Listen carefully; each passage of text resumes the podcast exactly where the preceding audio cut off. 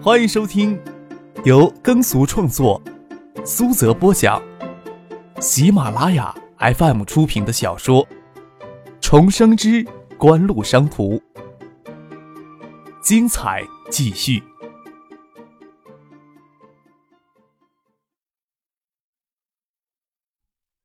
第二百零六集。许思尖叫着从温泉池水里挣扎坐起来，才看见张克一脸坏笑的站到池中央，看着自己出丑。你，许思又好气又好笑的扑过来，要把张克扳倒在水里。待其水花如玉，给许思温润如玉的四肢缠上，张克很顺从的让他得逞，掉入水里与许思嬉闹起来。山中无明月。却总不能在此诸可一直厮守下去。四月二十号，张可接到他妈的电话，说是省城的房子选好了，要他过去看看合不合意。许思回内地有十天了，何况许巍知道许思回到内地，总要回到海州才能再去香港。他们在惠山没有车用，二十号就让马海龙到惠山来接许思回到海州。张可由父亲陪着去省城。至于在省城购房的事情，老妈既然开口了，就要过去看一眼，意见是不敢提的。两个人看中的那套房子位于小江的南岸，站在别墅庭院里，可以看见辽阔而苍茫的江面。小江横穿过建业市区，将建业市区分为江南、江北两个区域。近两公里宽阔的江面，只有一座大桥相连。相比南岸的繁华，北岸落后的像是农村一样，只有大桥北岸沿街有些商铺，其他地方都很荒凉。倒是近几年，南岸经济发展起来之后，感觉到明显的懈怠，逐年增加对北岸的投入。不仅东海大学的新校区则只建在北岸，连气象学院、旅游学这些二类的高校都迁到北岸去了，还将在原渡江大桥下游考察建的新桥地址。近几年，小江水浑浊不堪，但不近看还算景色辽阔。不远处就是暮色里青翠欲滴的狮子山。张克过来时。天色向晚，山体给蒙着一层雾气。张可难得认同他妈妈的品味，自然更没有意见可提。只是张之行觉得这处的房价稍贵一些，别墅要近五千。虽然都已经是精致装潢，但是换其他的地方，同样的别墅三千都不要。九六年买别墅，多贵的价钱都不贵。张可对他爸说：“爸，你要觉得那边便宜好的话，在那边也买一栋呗。”张之行笑着骂他：“长得跟暴发户似的。你们娘俩觉得这里好，那就这里吧。”张之行这么说，张克倒是想起那首“等咱有了钱，暴发户之歌”。想想他老子未免有太多的幽默细胞了，便没有说过来，还是等着别人原创吧。晚上，徐学平请张克一家请去吃饭。吃过晚饭，请张克、张之行坐到书房里聊天。徐学平很突兀的说道。谢家知道你在江西实业占着股，这一点虽然在省里的报备材料里没有细说，不过谢家应该是早就知道了。徐学平靠在椅子上，眼脸下的卧蚕有着一丝忧伤与疲倦。过了许久，徐学平才说道：“精疲力竭呀。”他很突兀的说了这些词儿，让张之行父子听了心一惊。他倒像没有感觉似的，继续说道。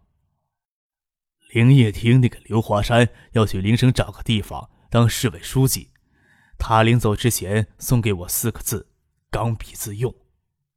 张克有些诧异，心里深深的叹了一口气。林业系统积弊已久，刘华山虽然刚到林业厅没两年，但是也有推卸不掉的责任。他没有想到刘华山摇身一变去去邻省当市委书记。看徐学平的神态，看来是为这事儿争执的。但是这个体系真的不需要担责任的官员。嫉恶如仇的官员永远都是要被孤立的。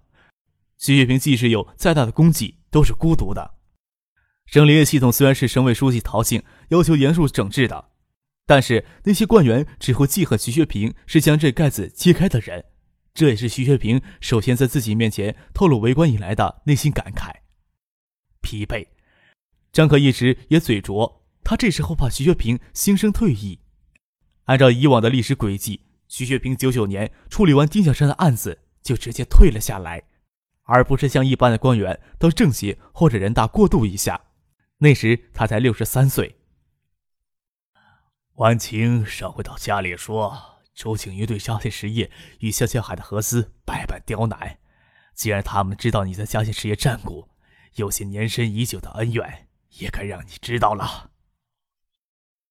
徐学兵说起他与周景瑜兄长周金喜之间的恩怨，张克并不觉得意外，有这一层恩怨看起来才合理。我跟志明父子关系一直都算不上融洽，两个人的性子都太强。他在车祸之前对谢家也都很信任，还抱怨我多疑。至少我跟周景瑜私人之间的恩怨，又能牵扯到别人。他太单纯，看不到利益会让一个团体结合的多么紧密啊！徐学平摇头苦笑。他们以为别人是糊涂蛋，志明只是在信任他们而已。我原来想呀，海域公司亏空了、腐烂了也好，志明彻底能将公司放弃了。车祸却是谁也预料不到的。说到这里，徐月平的眼睛里又流露出无尽的悲痛。离开徐月平家，张克与父亲的心情都不轻松。旁人只当徐月平身居高位，不如意时少，其实大谬。在整个体系都为利益的缘故紧密的结合在一起，要去打破陈规陋习，要去触犯别人的既得利益，即使身居高位者，也是需要付出代价的。除了刘华山毫无损伤的调去邻省当某市的市委书记之外，徐月平让水利部门组织调查小江流域近几年来堤防建设情况进行全面的检查，也因为阻力太大，最终作罢。跟各部门扯了半个多月的皮，折中方案只是由省里增加近代堤防建设预算，这个倒是大家所乐意看到的。这种事情，都让徐学平有心疲力竭之感。官宦艰难，不随波逐流是一件很难的事情。张之行忍不住在车上就发出这样的感慨。嗯，张可轻轻应了一声，振作起精神，在暗卫的车厢里自顾自的笑了起来。哪里有简单的事情？要是不负责的去做官，倒是轻松快活。张之行微微一笑，注视着车外车河灯海，微观一任，便是求能有建树，不负责的去做官，对于某些人容易，对于某些人来说，也不是一件简单的事情。暂时还住在谢婉晴在青山公寓的那套房子，决定将江边的房子买下来，就打算尽快搬进去住。房子都已经精修过了，添置些简单的家具便能居住就可以。四月二十二号，韩国三星企业与马鞍山制冷设备有限公司秘密商谈组建合资工厂的消息由《建晨报》予以披露，惠山市政府给狠狠地刺激了一下，周景瑜也不得不亲自的指示谈判组与嘉信实业接触为谈判日后的重点。以弥补惠山市政府之前的过失，嘉信实业提出的合资方案是相对成熟的方案。今后十年是白色家电大发展的十年。青岛海尔仅冰箱一类的销售额，从九五年到零五年就增长了近六七十倍。时间比一时的利益得失更为重要。除了控股权，张可以为嘉信实业不需要太拘泥细节上的利益，以致谈判的时间过度延长也有发展的最好时机。孙尚义、葛明德都持与张克相近的意见，希望张克再到惠山走一趟，主持最后的关键谈判。张克在省城住了三个晚上，就赶到了惠山市。可惜这次没有许四陪同，许四在海州歇了两天就回香港了。虽然也是从省城建业国际酒店搭乘的飞机，只是那天张克给他妈妈抓住去选购家具了。张克赶到惠山，就直接参与了谈判，在固定资产。无形资产评估方面都没有做太大的坚持，在工厂设立、员工待遇等细节方面，尽可能的给香秋海最大的优待。谈判的重点直接就奔合资企业政策优惠与管理层配置方面。谈判组提出是中方总经理，见张铁森似乎还有些搞不清状况，张克毫不留情面地对他说道：“香港明年就要回归了，什么港方、中方，这时候这么说还有什么意义呀？”就管理人员，嘉信实业除了派出总经理、市场总监、财务总监这三个人之外，其他重要的岗位都会继续聘用香雪海电冰箱厂的原管理人员。我想不通谈判组在这上面还有什么争执的？莫非张秘书还有新到合资公司来当这个中方总经理？张铁生此时未曾与张克接触过，听谢建南描述，再看张克今天得势不然的严厉风词，还真是嚣张跋扈的人。给他一通话，刺得面红耳青。都说宁可得罪君子，不可得罪小子。只是与周谢两家已经没有可以转圈的余地。张克可不在乎多得罪张铁森这号人物，哪里需要给他好脸色看？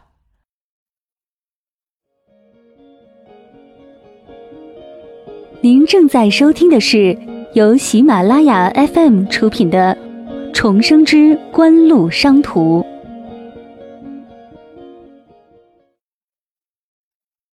就算周景瑜对合资的事情转变了态度，张扬更是强调要求近期揪出成果。就凭张铁森这号人物，还掀不起什么风浪。一天的谈判结束了，现在也不适合私下里请郭建、陈默一起吃饭。张克让陶兴建选吃饭的地方，他是会山人。到停车场，坐进车里，看见张铁森借用向学海的红旗车还停在那里。他们这边的车刚要发动，红旗车就靠了过来。看见张铁森露出头来，张赫诧异的按下车窗，以为他有什么事情要谈。就算合资成功又怎么样？你们别忘了，这可是惠山的地盘上。你们要是能从惠山捞到一分钱，我就跟你姓。张铁森撂这句话就扬长而去，张克给张铁森这句话搞得有些摸不着头脑。张铁森赤裸裸的威胁，并没有让他生气，却觉得有些好笑。他有什么资格说这种话？跟我姓也是姓张。张克很无所谓的说了一句，不过红旗车已经绝尘而去了。张克侧过头来对陶行健说：“这车不是香雪海的资产吗？明天谈判时提出来。”凭什么要借给他用呀？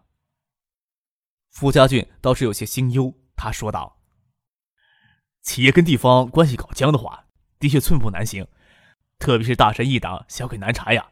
我有个朋友到内地来开酒店，他脾气硬，仗着自己是港商的身份，就没有到处孝敬。开业以后，今天来查卫生，明天来查消防，几乎天天举报他酒店有卖淫嫖娼的。给折腾了两个月，又不甘心低头，只得低价转手撤了出去。”他后来得知，还只是当地的一名副区长对他有特别大的意见。张可微微的摇了摇头，换成谢县男周景瑜就不会说这么愚蠢的话。正泰集团又不会龟缩在惠山不出去发展，稍有些心智的人都不会玩阴手。今天你玩别人，别天就给别人玩。张铁森开着红旗，使出香秀海电冰箱厂的厂区，才给谢县男打电话，笑着说：“那帮狗日的！”他们以为拿出一叠看起来不错的废纸就能来惠山搅局了，我还怕他们退缩呢。留到以后慢慢玩死他们才有意思。哼，山不跟豌豆，自古以来就是这个道理。再说了，强龙压不过地头蛇，张克这家伙聪明的很，还是有些聪明的，可惜对这个问题还认识不透。西线男的笑声很干，不过还是很努力的在笑着。他们以为走上层路线就万事大吉了，事情还不都是下面办的啊？呵，当时真应该把那小子的样子拍给你看。张铁森心里十分畅快。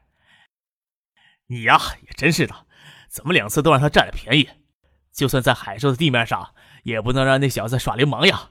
真是替惠山人民丢人。好了，现在在惠山的地面上，我们要学着利用合法的手段。不说你了，晚上出来吃饭不？今天晚上不行，我要赶着去省城的。可能过几天要回惠山，回来我请你吃饭吧。”谢剑南在电话里说道。“我说张哥，你为什么要想着去当中方总经理啊？以你的才华，要不过来跟我一起整海泰？不就为了争一口气？现在想想也就算了。经商搞不过行政的，行政的搞不过搞政治的，我头都昏掉了。以前竟然想着要去当什么总经理。”